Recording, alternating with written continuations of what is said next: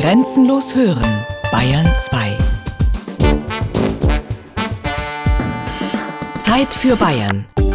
Features aus dem ganzen Freistaat. Sonn- und Feiertags kurz nach 12.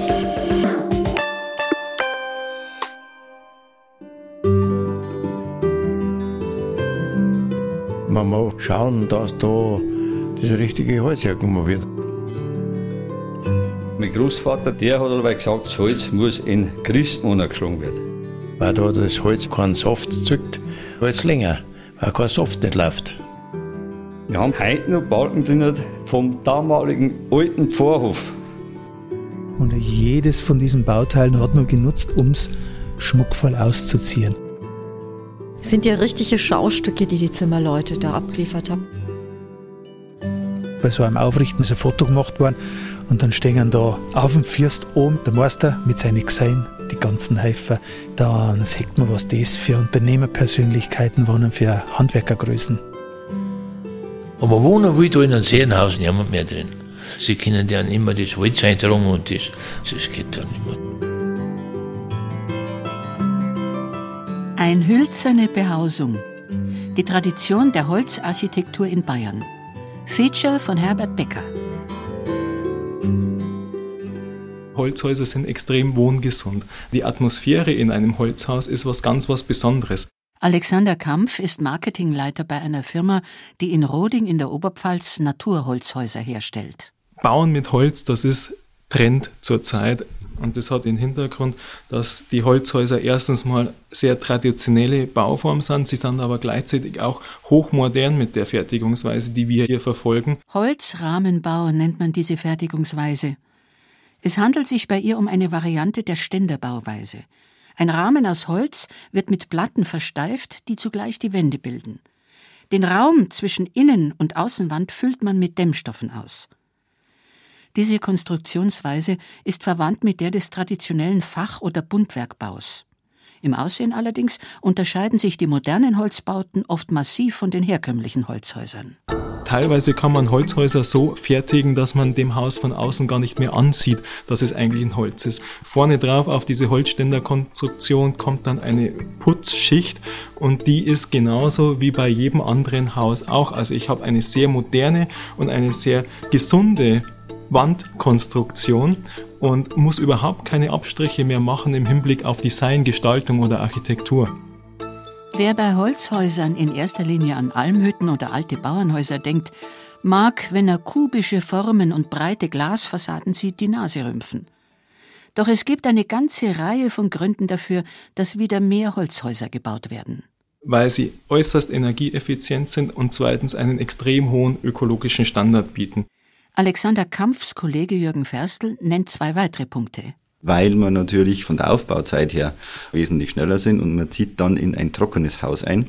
Man muss das Haus nicht erst austrocknen lassen. Nicht zuletzt haben moderne Holzbauten jene Vorteile, die Holzhäuser schon immer hatten.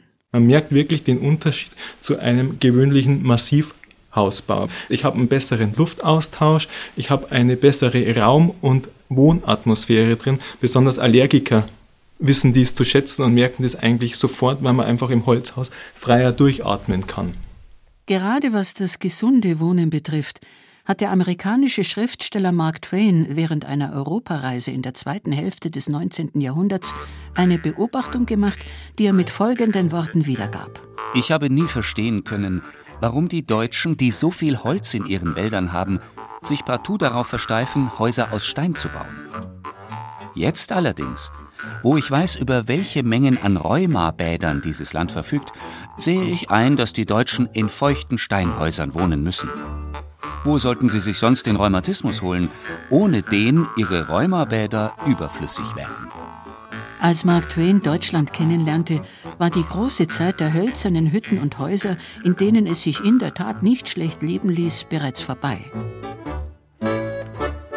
Spätestens als der Mensch anfing, Ackerbau zu betreiben, brauchte er eine feste Behausung. Er errichtete sie aus den Materialien, die er dort vorfand, wo er sich niederließ, und er passte sie den klimatischen Gegebenheiten an. In Mitteleuropa spielte der Holzbau von Anfang an eine zentrale Rolle. Was man über die frühesten Häuser weiß, ist zum größten Teil der archäologischen Forschung zu verdanken. Aber die tut sich nicht immer leicht, zuverlässige Erkenntnisse zu gewinnen. Sie müssen sich vorstellen, wir als Archäologen finden eigentlich immer nur die aller, allerletzten Spuren der Häuser. Silvia Codreanu-Windauer ist beim Bayerischen Landesamt für Denkmalpflege für den Bereich Bodendenkmalpflege in Niederbayern und der Oberpfalz zuständig. Wenn sie von allerletzten Spuren der Häuser spricht, dann meint sie in erster Linie sogenannte Pfostenlöcher. Seit der Jungsteinzeit haben die Leute ihre Häuser meistens auf ein tragendes Gerüst gestellt und die Träger, also die Gerüstpfosten, wurden in die Erde eingegraben. Etwa ein Drittel der gesamten Höhe war in der Erde, was natürlich dazu geführt hat, dass die Hölzer sehr schnell verrottet sind.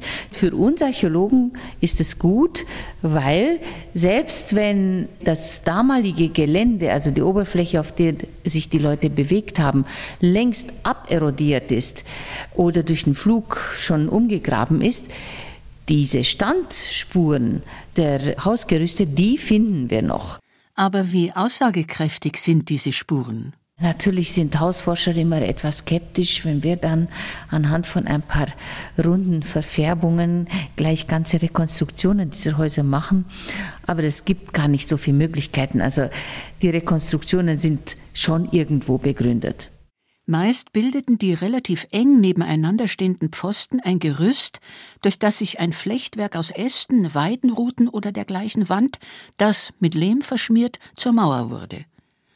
Diese Bauweise, entwickelt bereits in grauer Vorzeit, war bis ins 14. Jahrhundert gang und gäbe. Wir haben vor einigen Jahren in Matting hier an der Donau den Vorgängerbau eines Steinhauses untersucht und haben festgestellt zu unserer großen Verwunderung, dass wirklich bis um 1400 so ein Haus in Pfostenbautechnik mit eingegrabenem Pfosten dastand. Das heißt, wir haben da von 5000 vor Christus bis 1400 nach Christus, also mein Gott, 6.000, 7.000 Jahre immer die gleiche Holzkonstruktion. Die Pfostentechnik wurde also in der Tat sehr lange angewandt. Aber sie war nicht die einzige Konstruktionsweise. Zu ihr kam lange vor dem 14. Jahrhundert der Blockbau. Die Hausforscherin Ariane Weidlich kennt Blockhäuser, die mehr als 800 Jahre alt sind und sich bis heute erhalten haben. In Zentraleuropa kann man sagen, dass die ältesten bekannten Wohnhäuser, die Blockbaukonstruktionen sind, derzeit in der Schweiz stehen. Die sind vom Ende des 12. Jahrhunderts im Kanton Schwyz, 1188. Wenn aber Blockhäuser erst einmal verschwunden sind, dann bleibt den Archäologen keinerlei Handhabe zu einer Rekonstruktion. Wir müssen uns immer vor Augen halten, dass wir nur das finden, was in der Erde Spuren hinterlässt. Blockbauten stehen ja nur auf der Erde wenn man dieses Blockhaus abbaut und wenn es vermodert ist, vielleicht verheizt oder so, dann äh, hat sich überhaupt nichts erhalten. Das können wir dann gar nicht nachweisen. So gesehen war es ein ausgesprochener Glücksfall, als im Oktober 2013 bei einer Grabung am Regensburger Donaumarkt, jenem Gelände, auf dem das Museum der bayerischen Geschichte entsteht, ein Holzgebäude aus dem frühen Mittelalter zum Vorschein kam. Was wir da finden, ist völlig anders. Das war der Rest eines Gebäudes. Aufgebaut wie ein Blockhaus mit Rundhölzern, die übereinander lagen, aber die nicht an den Ecken aufgeblattert sind, so wie heute bei einer Sauna, sondern die Ecken waren zugespitzt und in eine Rille der Eckpfosten eingelassen. Was von dem Gebäude übrig ist, hat die Jahrhunderte überdauert, weil es der Schlamm, in den es eingebettet war, luftdicht abgeschlossen hatte. Ein Teil des Hauses, das einst direkt am Ufer der Donau stand, fehlte allerdings. Wahrscheinlich hat ihn eine Überschwemmung fortgerissen. Die Lage des Bauwerks lässt einen Rückschluss zu auf den Zweck, den es einmal erfüllte. Aufgrund der Nähe zum damaligen Ufer nehme ich an, dass dieses Gebäude jetzt nicht ein Wohnhaus war, sondern eher für die handwerklichen Aktivitäten am Fluss gedient hat. Vielleicht war es ein Lagerhaus, oder vielleicht wurde es auch handwerklich genutzt, denn diese Uferbereiche waren in erster Linie für diese Zwecke vorgesehen. Verblüffend war zum einen das Alter des Fundes. Das Gebäude ist über 1000 Jahre alt. Es wurde im Jahr 985 errichtet, in der karolingischen Zeit also. Zum anderen erregte die Bauweise, für die es in ganz Bayern kein zweites Beispiel gibt, das Staunen der Fachwelt. Was wir anfangs dachten, ist, dass dieses Haus gar nicht eingegraben war, sondern dass das mit den Ständern, also mit den Gerüsthölzern auf das damalige Niveau gestellt war. Und erst beim Abbau dieser Hölzer haben wir festgestellt, dass dem nicht ganz so ist. Die Eckpfosten, die zur Donau hin, also zum abschüssigen Ufer hin standen, die waren fast ein Meter tief in die Erde eingegraben. Also wir haben so eine Art Mischkonstruktion. Es ist kein Blockhaus, es ist kein reines Pfostenhaus und dadurch ist das was ganz, ganz Besonderes in der Hauslandschaft. Ein ganz besonderer Fund. Bei der Blockbauweise besteht die Konstruktion im Wesentlichen darin, dass runde oder kantig behauene Baumstämme zu Balkenkränzen aufeinandergelegt und durch verschieden geartete Eckverbindungen zusammengefügt werden. Dabei bestehen nach Ansicht von Ariane Weidlich keine substanziellen regionalen oder lokalen Unterschiede, weil diese Konstruktion des Blockbaus nur ganz bestimmte Holzverbindungen zulässt. Ich habe einen Blockbau im randalpinen Gebiet. Ich habe einen Blockbau in Oberfranken. Ich habe Blockbaukonstruktionen im Bayerischen Wald. Und die Blockbaukonstruktionen an und für sich, die sind nicht so unterschiedlich. Freilich sehen Blockhäuser nicht überall gleich aus. Sie haben sowohl verschiedene Größen als auch verschiedene Proportionen. Dachdeckung und Dachneigung variieren, die Räume sind unterschiedlich aufgeteilt etc.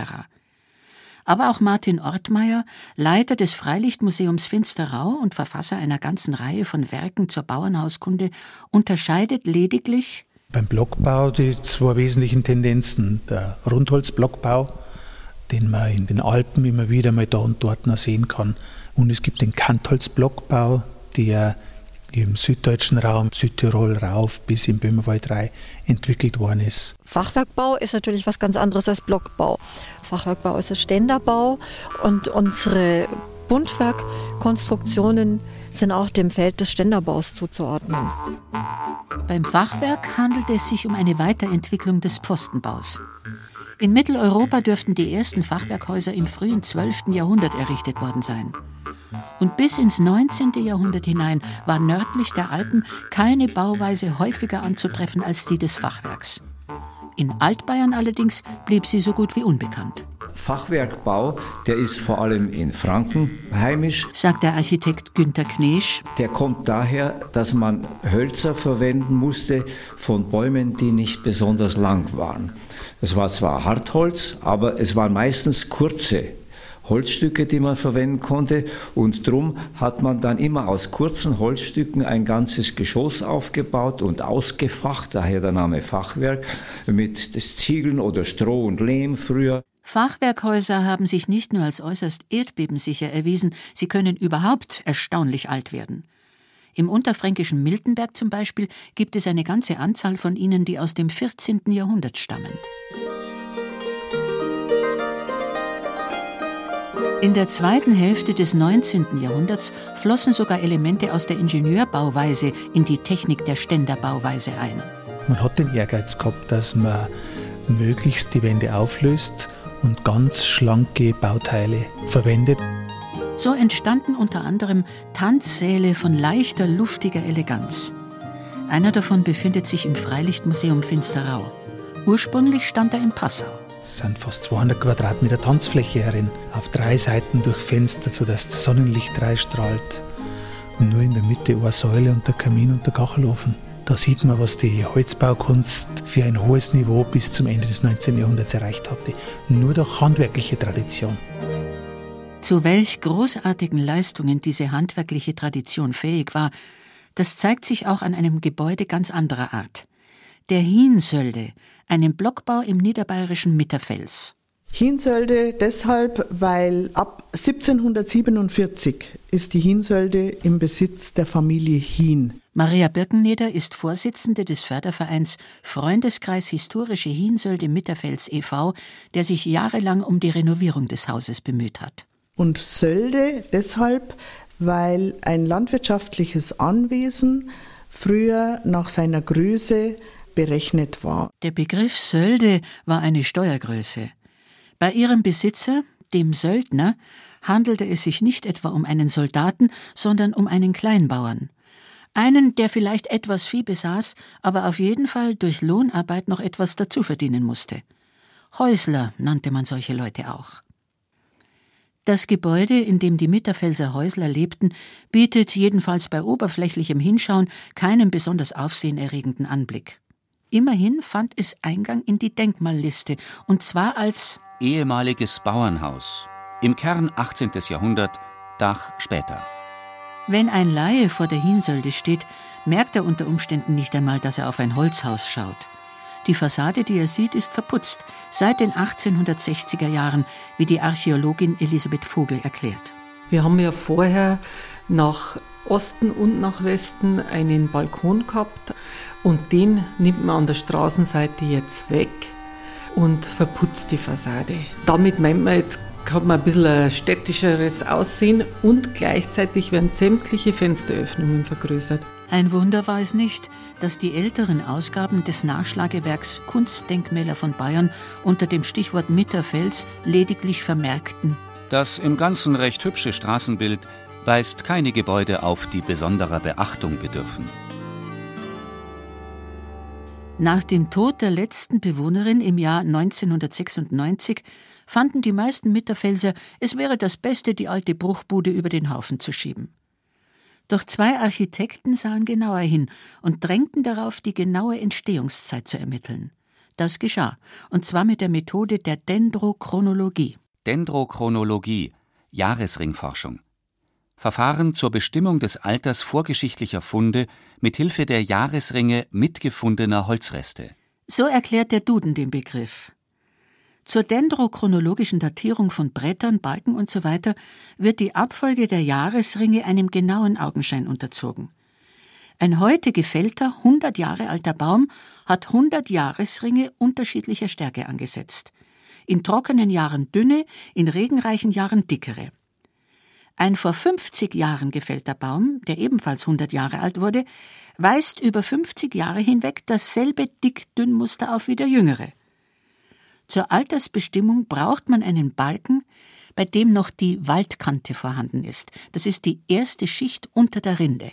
Dann macht man eine kleine, feine Bohrung bis zum Kern des Holzes. Und dann zählt man die Jahresringe ab. Und wir haben inzwischen eine ganz dichte Kurve an Jahresringen, wo ich also mit 99,9% Wahrscheinlichkeit dann sagen kann, das Holz ist in dem und dem Jahr gefällt worden. Die Jahresringdatierung hat der Archäologie enorm viele Erkenntnisse geliefert. Denn Holz war über Jahrtausende hinweg der Werkstoff Nummer eins. Es gab hölzerne Brunnenkonstruktionen, die sind mehrere tausend Jahre alt. Mein Großvater hat hölzerne Schaffe gemacht, der hat hölzerne Fässer gemacht, der hat hölzerne Odelfassel gemacht, der hat hölzerne Wasserleitungen gebaut. Alois Dilger, Zimmermann. Das Dachrinnenhauen war wieder eine extra Wissenschaft für sich. Wir haben ein hölzernes Backhäuschen. Und so ein Wagen von dieser Größe, ohne weiteres, das sind Entwicklungen aus dem Mittelalter, wo man gelernt hat, für jedes Bauteil das richtige Holz zu verwenden. Um nicht länger hinauszuzögern, was die dendrochronologische Untersuchung der Hinsölde erbrachte, der Bau wurde im Jahr 1436 errichtet. Das war eine Sensation. Das ist so alt, weil da damals Agnes Berner, was sie in Donau eingeworfen haben, so alt ist das Haus und, und ist aus Holz. Also das kann man gar nicht glauben, gell? Martin Graf vom Beruf Zimmermann und Schreiner kann sich vorstellen, dass die ersten Bewohner der Hinsölde am Ufer standen und zusahen, wie die junge Agnes Bernauer, die man in einen Sack eingenäht hatte, in den Fluten der Donau verschwand. Bis unmittelbar vor der Datierung der Hinsölde hätten die allermeisten Denkmalpfleger noch bedauernd den Kopf geschüttelt, wenn sie gefragt worden wären, ob es in Bayern Blockhäuser gibt, die vor dem Dreißigjährigen Krieg, also Anfang des 17. Jahrhunderts oder früher gebaut wurden. Bei der Hinsölde aber sind drei Außenwände komplett erhalten, die kompletten Innenwände als Blockbau, die Decke mit den zwei Unterzugsbalken, die sind auch dendrochronologisch auf 1436 datiert, ist alles noch aus der Bauzeit. Und so befand das Landesamt für Denkmalpflege, die Erhaltung und denkmalgerechte Instandsetzung des spätmittelalterlichen Baus ist von ganz besonderem denkmalpflegerischen Interesse. Das Baudenkmal besitzt für Niederbayern eine herausragende und überregionale Bedeutung.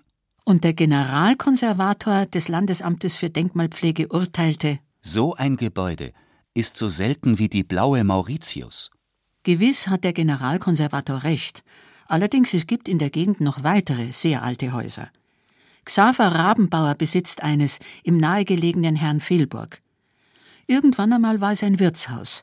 Das Erdgeschoss ist gemauert, der erste Stock ist in Blockbauweise aufgeführt. Vor einigen Jahren stürzte ein Teil der Mauer im Erdgeschoss ein. Sogleich wurde jemand von der Denkmalschutzbehörde verständigt. Um drei Uhr Mittag ist der gekommen. Und hat gesagt, nein, das Haus darf nicht weg. Nein, nein, das ist ja so ein uraltes Haus. Und das Haus hat er noch festgestellt, mit so seinem Schnappmesser. Da hat er nachher die Weißen, weil drin gewesen haben, die Schichten. Und der hat er mit zwei Jahren hergenommen. Er soll das Haus, nach seinen Ermessen, soll das 500 Jahre sein. Putzschichten von der Wand zu kratzen und aus ihrer Anzahl auf das Alter eines Gebäudes zu schließen, ist im Vergleich zur Jahresringdatierung ein eher ungenaues Verfahren. Dennoch gehört auch Xaver Rabenbauers Haus zu denen, deren pure Existenz die weit verbreitete Meinung widerlegt, Holzhäuser hätten eine kurze Lebensdauer.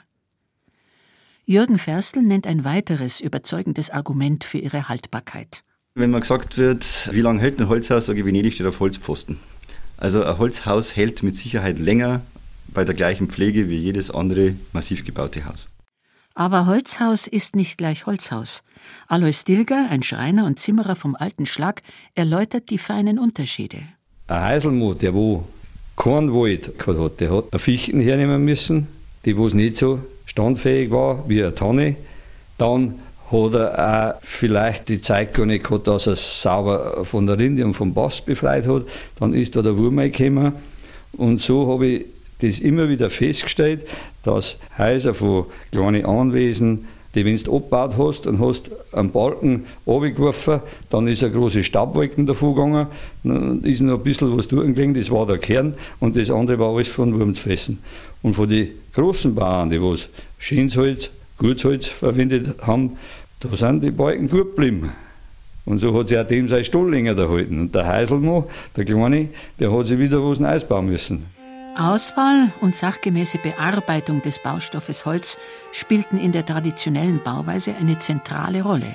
Die Zimmerer, die sind mit dem Bauern in den Wald rausgegangen und haben gesagt, den nehmen wir, den nehmen wir, den nehmen wir. Da musst du im Holz draus zu schauen, dass du möglichst einen schleißigen Baum hast. Schleißig, das heißt, dass er also gleichmäßig gerade gewachsen ist und auch nicht vorne das Zopfende recht viel dünner ist, weil das hintere Ende das eine Holz war auf Biegung beansprucht und das andere Holz war auf Druck beansprucht. Man hat Esche, die etwas teurer war, natürlich für andere Sachen hergenommen, wie Fichte, die man billiger gehabt hat. Die Weißtanne ist viel härter als wie eine Fichte. Die hat man auch gern für Balken hergenommen. Eine Fichte hat man für Bretter hergenommen zum Verschlagen. Geschlagen wurde das Holz im Winter, bevorzugt im Christmonat. Christmonat ist der Dezember. Dann ist das Holz ohne Saft dann kämen daher noch weniger Schädlinge rein. Aus einem Baumstamm einen haltbaren, tragfähigen Balken herzustellen, erforderte große Sorgfalt und solides Können. Da mussten halt richtig behandeln. Also da mussten aufs Bett stehen und dann schnürst du nochmal. Dann braucht man da eine Rüttelschnur, damit man den Balken auch wirklich gerade zuhaut. Und dann wird aber gehauen, zuerst einmal mit einer Hocker, die also grob etwas runterhaut. Und nachher mit der Brathocker nachgearbeitet. Aber das Beilen mit der Breithacke hat man schon kennen müssen. Da muss man ausdauernd sein und man muss auch treffen. Denn wenn man einmal daneben haut, dann wird der Balken schlanker und schlanker, bis man nicht mehr brauchen kann. Das Hauen hat diesen Vorteil gehabt, dass die Poren vom Holz nicht offen waren. Da werden nicht so viele Zellen aufgerissen, sodass der wesentlich witterungsbeständiger ist als ein gesägter Balken. Der saugt viel stärker und geht schneller kaputt. Doch auch der beste Balken konnte die Zeit nicht überdauern, wenn er ständig der Feuchtigkeit ausgesetzt war. Darum haben die Häuser ein gutes Fundament gebraucht, Das war meistens so, dass das Bauernhaus im Erdgeschoss gemauert war, schon aus Feuchtigkeitsgründen und im Obergeschoss dann im Blockbau gemacht. Es gibt alte Bauernhäuser, die ganz aus Blockbau gemacht worden sind, die sind aber sehr, sehr selten. Die Hinsölde gehört zu den Häusern, die ein steinernes Fundament haben. Leider ist das ihre nicht sehr solide. Es ist halt nicht Obacht geworden, dass der erste Balken und dass der nicht so feucht liegt. Ein Feitstuhl gekommen im Boden und dann ist der Balken draufgelegt worden. Und deswegen ist er der Feit. Ne? Der Fundamentbalken war gerade an der Ecke Südseite und Westseite am meisten in Mitleidenschaft gezogen.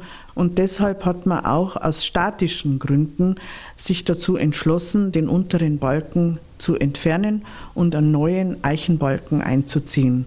Einen neuen Balken einziehen, das klingt einfach aber dazu musste das Haus an einer Seite komplett angehoben werden. Martin Graf war dabei. Brauchst zwei Windner an jeder Wind. Und dann hebst du nicht hey und dann liegt es frei. Es waren Handwinden, wie sie die Zimmerleute schon sehr lange verwenden, ohne Motor, einem Wagenheber nicht unähnlich. Also eine Art Wagenheber, ja. Wenn ich heute ein Auto heben kann, mit so einem kleinen Krippen von Wagenheber da, dann kann ich mit einer Winden ein paar Tonnen nachheben, leicht. Also. Der alte Balken wurde herausgeschlagen, der neue, eicherne lag bereit. Und am mussten halt entsprechend einladen und wieder niederlassen.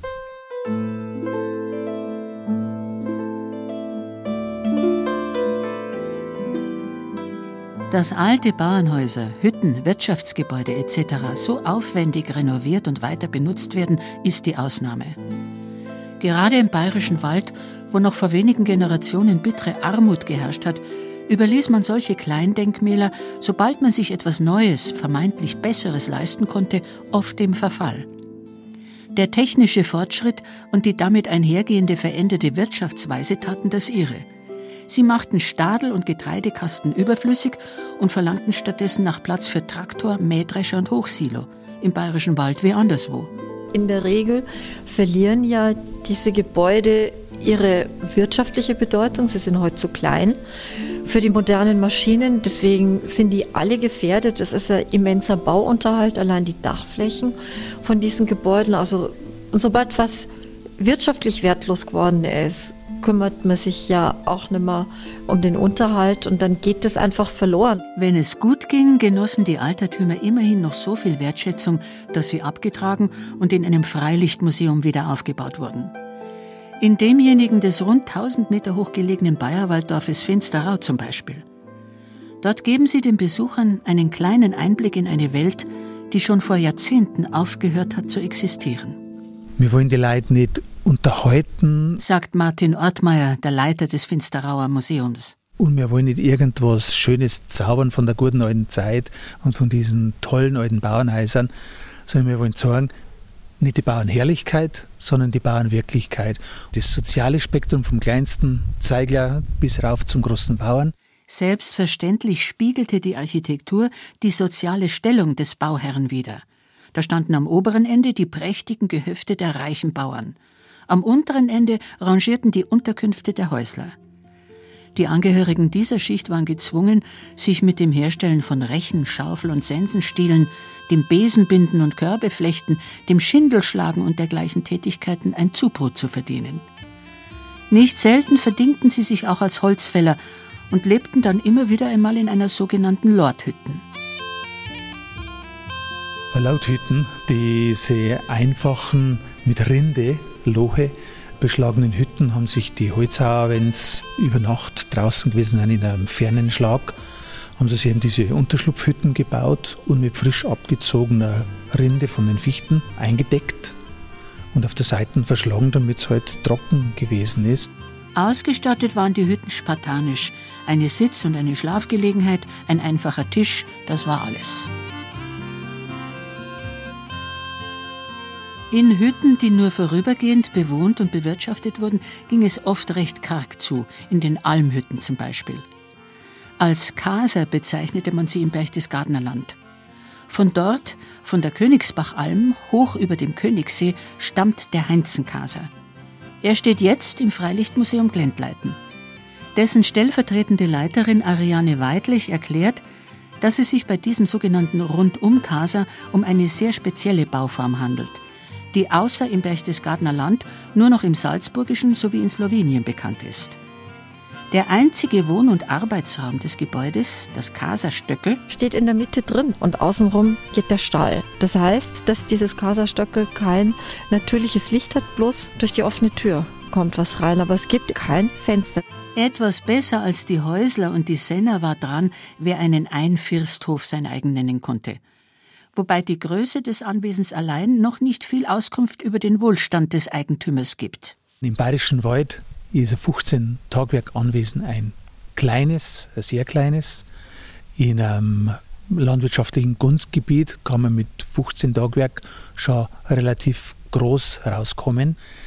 Für Niederbayern in Viertel Bayerischer Wald ist der Einfirsthof etwas, was den kleineren landwirtschaftlichen Anwesen vorbehalten ist. Da sind alle Funktionen Wohnen, Stall und Stadel unter einem Dach, unter einem First zusammengefasst. Der große Bauer, der hat seinen Vierseithof gebaut und der hat vier einzelstehende Gebäude, die nur an den Ecken nahe zusammenkommen und dadurch Tore oder Bretterwände geschlossen sind.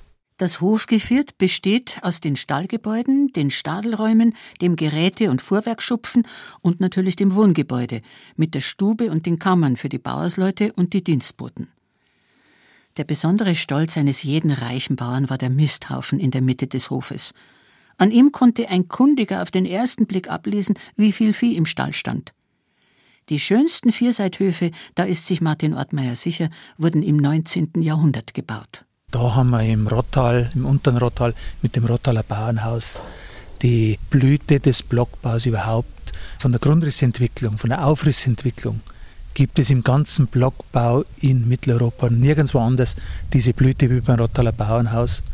Und ist auch einer der wenigen Fälle, wo ein Haustyp nach seiner eng begrenzten Region benannt worden ist. Ein Bauer, der auf sich hielt, schmückte sein Haus mit einer ganzen Reihe von Elementen. Türen und Türstürze wurden mit Schnitzereien und Initialen verziert. Die Holzverbindungen an den Hausecken wurden zu geometrischen Mustern oder schlichten gegenständlichen Motiven zugehauen. Und Zierformen bekamen auch die Pfettenbrettel, die man als Wetterschutz auf das Stirnholz, also die unter dem Dach herausragenden Balkenenden nagelte. Ein Bauelement jedoch war bei der repräsentativen Ausgestaltung des Hauses über das gesamte 19. Jahrhundert hinweg erstrangig. Das ist der Schrot, der Schrot, das ist der Hausbalkon beim Bauernhaus. Der luftige, überdachte und dem Blockbau vorgesetzte Schrot war nicht dazu da, sich in die Sonne zu setzen. Er war in erster Linie Wirtschaftsraum. Da hat man Säcke mit frisch gespleiste Federn rausgehängt zum Trocknen. Man hat die Wäsche natürlich auf die Schrotstangen aufgehängt. Man hat äh, da die Bienenkästen, die Bienenkörbe rausgestellt, denn der Schrot, der hat immer zu einer Sonnenseite geblickt. Trotz der vielen Schmuckelemente am Schrot hat sich die Verzierung nie verselbstständigt. Sie blieb stets an das funktionale Bauteil gebunden. Da sind dann noch gedrechselte Baluster eingesetzt, damit auch Kinder, wenn sie rausgehen, nicht abstürzen und vor allem, dass eine Schmuckfunktion da ist. Da hat man schon Wert drauf gelegt, aber es ist eben nicht appliziert, sondern es ist integral aus dem Systembauwerk des Blockbaus heraus entwickelt. Kunstvoll zugeschnitten sind meist auch die Schrotsäulen, die das Geländer mit den Dachbalken verbinden, um ihm festen Halt zu geben.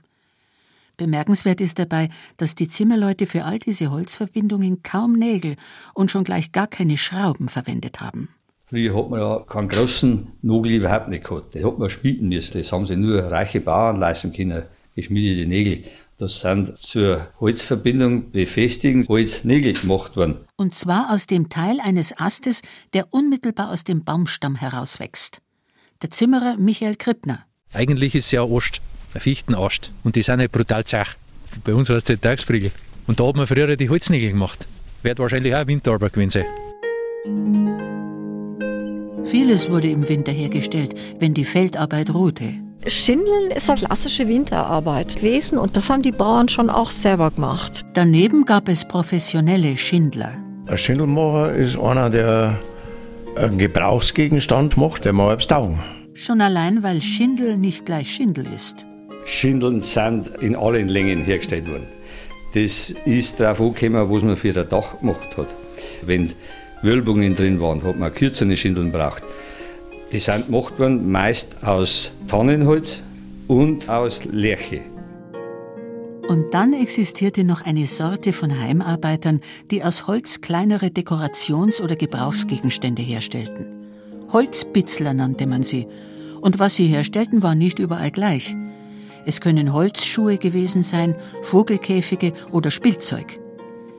Im Rottal fertigten sie unter anderem die filigran gearbeiteten Gatter vor den Türen der Getreidespeicher an, die Vögel fernhalten sollten. Ein Holzbüssler, das ist einer, der eine Freude hat an der Arbeit mit Holz. Also die machen verschiedene Sachen. Wenn einer von uns im Bayerischen Wald zum Beispiel Vögel schnitzt, Spatzen und Meisen und, und sehr, das ist ein Holzbüssler. Martin Graf kann nicht nur mit Holz umgehen. Als Vorsitzender des Bayerischen Waldvereins Sektion Mitterfels beschäftigt er sich auch viel mit dem Brauchtum und der Geschichte Bayerns. Er erklärt, wie die Rottaler Bauern zu dem Wohlstand kamen, der sich in ihren Häusern ausdrückt. Das Königreich Bayern hat in den Jahren 1830 bis 1870 mit dem Zarenreich gute Verbindungen gehabt. Und der russische Zar hat also in Bayern Getreide einkauft. Und bei uns ist Getreide damals aufs Wert gewesen. Da ist Getreide viel mehr wert gewesen wie jetzt. Und die haben da viel Geld verdient durch den Getreideverkauf, also Ausfuhr nach Russland. Und das Geld haben sie hergenommen und haben ihre Gebäude sauber hergerichtet. Und deswegen stehen da heute seine wunderbar schöne Fürseithöfe da im Rottal und im Inntal, im Isental, auch für da überall, stehen da Hefe und da musst du auch schnalzen, wenn du das siehst. Das Rottal liegt im östlichen Niederbayern. Aber in den südlich davon gelegenen Gegenden Oberbayerns verliefen die wirtschaftlichen Entwicklungen nicht recht viel anders. Auch dort kamen die Bauern in jener Zeit zu Geld. Nämlich mit der Intensivierung des Getreideanbaus in der Ecke, was wieder im weiteren Sinn mit der Eisenbahn zu tun hat und den neuen Transportwegen. Allerdings waren es dort weniger die Wohnhäuser, denen man ein möglichst repräsentatives Aussehen gab, sondern es waren die Stadel, die Buntwerkstadel. Kaum jemand weiß so gut über sie Bescheid wie Günter Knesch. Seine erste Bekanntschaft mit diesen Bauwerken machte er in der Gegend von Trostberg, wo er nach dem Krieg gelebt hat. Schnell kam er zu der Ansicht, es ist ein Phänomen, dass solche reine Nutzbauten von der Landwirtschaft, die sonst mit den primitivsten Mitteln gemacht worden sind, dass die so großartig ausgestaltet worden sind. Weil sich noch niemand mit den Stadeln beschäftigt hatte, fing er an, sie aufzumessen und zu beschreiben. Ein Buntwerkstadel ist ein reiner Ständerbau, und damit dieses Holzständergerüst stehen bleibt, muss es ausgesteift werden. Das heißt, man muss dort, wo senkrechte und waagrechte Hölzer zusammenkommen, schräge Hölzer mit reingeben, damit es fest ist. Die Zimmerleute haben gesagt, also aus diesen schrägen Hölzern, die man dahin, da kann man doch irgendwas mit mehr Dekoration hinmachen. Und dann hat sich diese Bauweise entwickelt, die die schrägen Hölzer, die zur Aussteifung notwendig sind, zu einem richtigen Schmuckelement ausgestaltet haben. Schon das Aufbauen des hölzernen Skeletts war eine Kunst. Man hat auf dem Abbundplatz die Hölzer alle zusammengesteckt, provisorisch, hat sie nummeriert, bezeichnet und dann hat man es auf den Wagen geladen und ist zu den Bauern gefahren und dort hat man es dann auf dem Fundament oder auf dem Erdgeschoss aufgebaut. Weiter stabilisiert wurden die Stadel durch die eigentlichen Wände.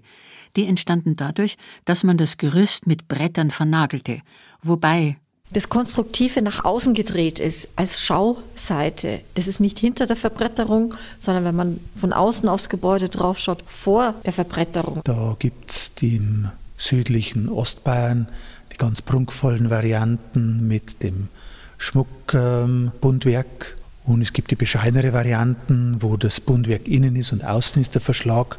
Im Bayerischen Wald zum Beispiel hätte man es nie gemacht, außen das Bundwerk stehen lassen denn wenn dann auf dem Bundwerk der Schnee drauf liegen bleibt, wird es durchfeuchtet und geht kaputt.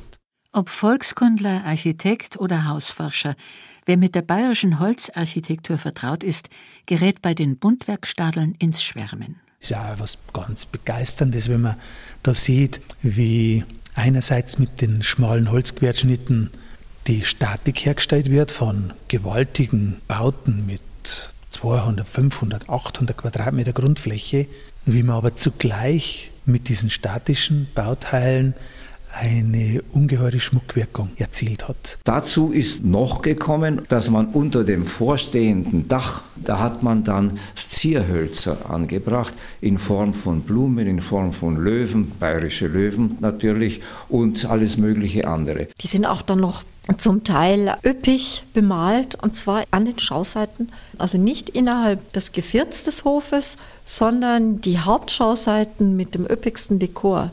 Die sind auf der Außenseite. Dafür, dass es zu dieser Prachtentfaltung kam, sieht Günter Knesch einen ganz bestimmten Grund. Das hängt natürlich auch damit zusammen, dass die Landwirte von damals, das waren gestandene Leute, die wollten natürlich auch zeigen, dass sie was sind und was haben. Und ich stelle mir vor, wenn einer in dem Dorf so eine schöne Scheune hingestellt hat, dann haben die Nachbarn keine Ruhe gegeben. Dann haben gesagt, wir müssen mehr auch. Nicht? Und dann sind sie zu dem Zimmerer gegangen und haben ihm gesagt, genau so muss es werden, aber schöner. Mit dem Rang, den man in der Gesellschaft einnahm, vielleicht mit dem Traum, einen sozialen Aufstieg zu machen, hing es möglicherweise auch zusammen, dass sich manche Bauern einzelne Räume ihres Wohnhauses ausmalen ließen. Wieder kann die Glendleiten mit einem hervorragenden Beispiel aufwarten. Dem Schiebelhof aus Türlbrunn im Landkreis Traunstein. Drei der Kammern in seinem Obergeschoss sind üppig ausgemalt. Das Ungewöhnliche ist, dass es Räume waren, die keine vordergründig repräsentative Funktion hatten. Die waren auch nicht unbedingt für Fremde zugänglich. Und zur Repräsentation gehört ja auch, dass es irgendwie öffentlich sichtbar ist, was ich da habe. Die Sockelzone, die bis unterhalb der Fenster reicht, ist so bemalt, dass der Eindruck einer hölzernen Verkleidung entsteht. Und darüber kommt ein Bildfeld, das mit Ranken bemalt ist. Und in dieses Bildfeld eingestreut sind dann aber einzelne kleine Bilder. Christliche Motive wie die Ölbergszene, der vom Pfeilen durchbohrte heilige Sebastian, der heilige Florian, wie er einen Brand löscht, aber auch weltliche Szenen. Eine Jagd, eine Schlittenfahrt und eine Reiterfigur, ähm, die auf eine Frau zureitet. Die Frau reicht ein Weinglas. Deutlich zu erkennen sind die Aufzäumung des Pferdes, das Kostüm des Reiters, das dieser spanischen Mode des 17. Jahrhunderts entspricht mit dem großen schwarzen Hut und einem Wams. Mit dem bäuerlichen Alltag haben diese Motive nichts zu tun. Und das sind Darstellungen, die eigentlich einer anderen sozialen Schicht zuzuordnen sind, dem Adelsmilieu. Die gesellschaftlichen Schranken zu dieser Schicht waren auch für die wohlhabendsten Bauern nicht zu durchbrechen. Ausmalungen wie die geschilderte aber machen deutlich, und wohin die sich orientiert haben, nach oben, zur nächsten sozialen Schicht. Über Jahrhunderte hinweg war die bäuerliche Welt in ihrem Wesen gleich geblieben. Doch spätestens mit dem Wirtschaftsaufschwung nach dem Zweiten Weltkrieg zeichnete sich ihr Ende ab. Die neu entstehenden Industriebetriebe boten den Mägden und Knechten bessere Verdienstmöglichkeiten. Und wo schon der Fabrikarbeiter in der Lage war, sich ein Einfamilienhaus nach städtischem Vorbild zu bauen, ein Haus aus Ziegeln und Beton, da wollte der stolze Bauer erst recht nicht mehr in einem dieser altmodischen Holzhäuser leben. Und es modernisieren, umbauen? Umbauen, nein, da ist ja schon zu alt nachher. Ein Brausen ist drin, die haben wir nicht eingemacht. Xaver Rabenbauer hat sein altes Holzhaus vor ein paar Jahren noch einmal bewohnt, vorübergehend, während einer Baumaßnahme an seinem neuen Wohnhaus. Der Sohn, der ist in der Haushaltsstube umgelegen. Wir haben so in den Zimmern umgelegen. Und gewohnt haben wir in der Gaststube drin, haben wir schon, da haben wir uns schon gescheit eingeheizt. Aber in der Frei ist es schon wieder so kalt gewesen. Ja, ist halt ein altes Haus. Was willst du machen? Bei wenigen Holzhäusern aus der Zeit in der Badezimmer und Zentralheizung, Steckdose und elektrischer Küchenherd noch keine Selbstverständlichkeit waren, gehen heute noch Menschen ein und aus. Dass das anders sein könnte, macht das Beispiel Hinsölde deutlich. Maria Birkeneder, die Vorsitzende des Fördervereins Freundeskreis Historische Hinsölde Mitterfels e.V. Es ging uns darum, dass wir das Denkmal als Denkmal erhalten. Es sollte aber auch für die Nutzung möglich werden, denn das Renovieren nutzt nichts, wenn man es nachher nicht benutzen kann. Das altehrwürdige Haus wurde nicht nur erhalten, sondern es ist heute wieder mit Leben erfüllt. Drei Räume sind vermietet an den Bayerischen Landesverein für Heimatpflege. Dort wird die Volksmusikstelle für Niederbayern und die Oberpfalz betrieben. Und wir werden die Stube nutzen als Versammlungsraum für Sitzungen des Arbeitskreises Heimatgeschichte, für Vorstandssitzungen unseres Vereins oder auch als Trauzimmer. Wie aber, fragten kritische Geister, sieht es bei einem dermaßen betagten Gebäude mit der Ökobilanz aus? Sehr gut, antwortete ein Architekt bei der Eröffnung der Hinsölde. Einer der Gründe, bei der Effizienzdebatte wird immer nur auf die Betriebsenergien geachtet. Die für Abriss und Neubau aufgewendete Energie dagegen wird übersehen. Würde man eine Energiebilanz nicht nur für den Betrieb, sondern für den Lebenszyklus eines Gebäudes erstellen, dann sähen Passiv- und Plusenergiehäuser alt aus. Denn in einer wahren Ökobilanz sind Materialherstellung, Transport von Baustoffen und Montage die entscheidenden Punkte. So zitierte der Spiegel den Architekten Muck Petzet, der sich auf den Standpunkt stellt, alte Gebäude zu erhalten bedeute, Geschichte in die Zukunft zu tragen. Geschichte weiterzutragen ist mit der Renovierung der Hinsölde gelungen. Freilich wurden ein paar Eingriffe vorgenommen, die bei manchen Beobachtern Stirnrunzeln hervorriefen. Die Toiletten sind in dem Bereich eingebaut worden, wo früher der Stall war. Der abgerissene Stall aber gehörte nicht zur historischen Bausubstanz und fiel nicht unter die Auflagen des Denkmalschutzes. An die nämlich hat man sich bei der Sanierung strikt gehalten auch als eine Fußbodenheizung eingebaut wurde. Das heißt, man musste im ganzen Gebäude in den Bodenbereich eingreifen. Und das ist ja vom Denkmalpflegegesetz vorgeschrieben, dass der Bauherr dann archäologische Grabungen durchführen muss. Diese Grabungen erwiesen sich als außerordentlicher Gewinn. Das Vordringen in die verborgenen Bereiche des Hauses, unter die Fußbodenbretter, durch den gestampften Lehm bis hin zum anstehenden Fels, war für die Archäologin Elisabeth Vogel ein Erlebnis, eine Zeitreise über hunderte von Jahren, was wir da an Funden gemacht haben. Zutage gefördert wurden unter anderem Münzen und Nägel, Knöpfe und ein Fingerhut, Topfscherben und Teile eines Hinterglasbildes. Dazu haben wir jetzt auch noch die archivalischen Überlieferungen, die uns die Geschichten der Besucher ein bisschen erzählen. Die älteste dieser Überlieferungen stammt aus dem Jahr 1586. Sie beschreibt detailliert, was die Sölde überhaupt beinhaltete.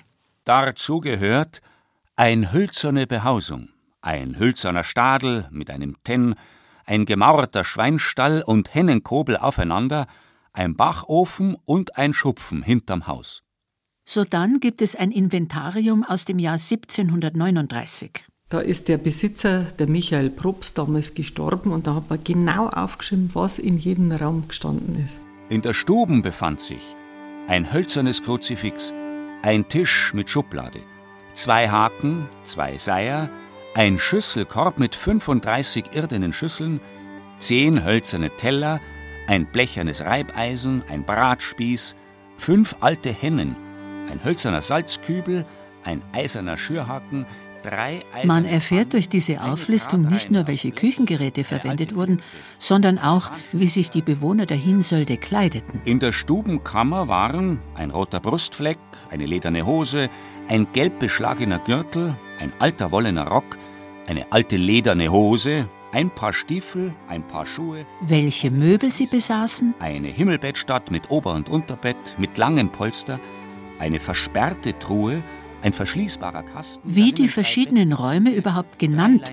und wie sie genutzt wurden. In der Flözkammer standen ein Kinderbett mit Ober- und Unterbett, ein Böttchergefäß, ein Fass zum Butterrühren, ein Krautfass, eine Baumsäge, ein alter Backtrog, ein altes Spindel. Die Hinsölde gibt zum einen, wenigstens in Ansätzen, Antwort auf eine Frage, die Hans Kratzer in einem Bericht der Süddeutschen Zeitung gestellt hat. Vor gut 600 Jahren haben die Mächtigen auf dick ummauerten Burgen gehaust. Wie aber haben damals die normalen Menschen gelebt, die Kleinhäusler und Bauern, die keinen Ofen kannten, keine Glasfenster und kein Kanapee? Zum Zweiten verrät sie ein wenig von den Geheimnissen, die der Architekt Hans Döllgast meinte, als er sagte, er wolle gar nicht Bauer spielen, aber doch etwas wissen von den Geheimnissen bäuerlicher Ordnung und ihrer schönen Lässigkeit, von der seltsamen Ehe aus Prunk und Dürftigkeit, festgebundener Regel und hübscher Spielerei. Diesem Wunsch versuchen auch die Freilichtmuseen gerecht zu werden. Wo es früher darauf ankam, die sogenannten Urzustände von Bauten wiederherzustellen, bemüht man sich heute, die wechselvolle Geschichte der Häuser mit all ihren Umbauten, Erweiterungen und Reparaturen zu zeigen. So der Finsterauer Museumsführer. Um diesem Anspruch Rechnung zu tragen, bemüht man sich in den Gebäuden, die Balken für Balken an ihren ursprünglichen Standorten abgetragen und später im Museum wieder aufgebaut werden, alle Spuren zu erhalten, die vom einstigen Gebrauch zeugen. Die Häuser werden, soweit es möglich ist, wieder mit dem originalen Mobiliar eingerichtet. Gebrauchsgegenständen, Kleidern, Briefen, Zeitungen und tausenderlei anderen Dingen des Alltags wird der Platz gegeben, der einmal der ihre war.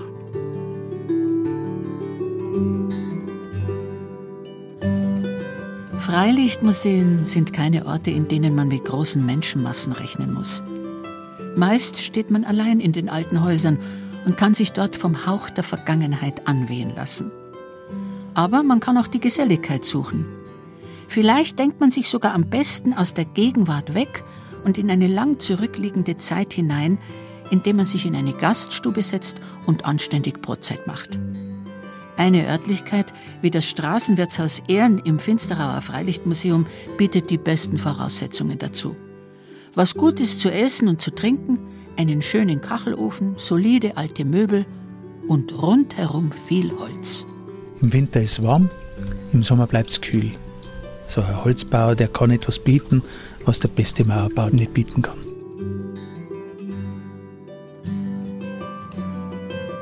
Ein hölzerne Behausung. Die Tradition der Holzarchitektur in Bayern. Sie hörten ein Feature von Herbert Becker. Erzählerin Ilse Neubauer. Zitate Friedrich Schlaffer. Ton und Technik Regina Stärke. Redaktion Gerald Huber.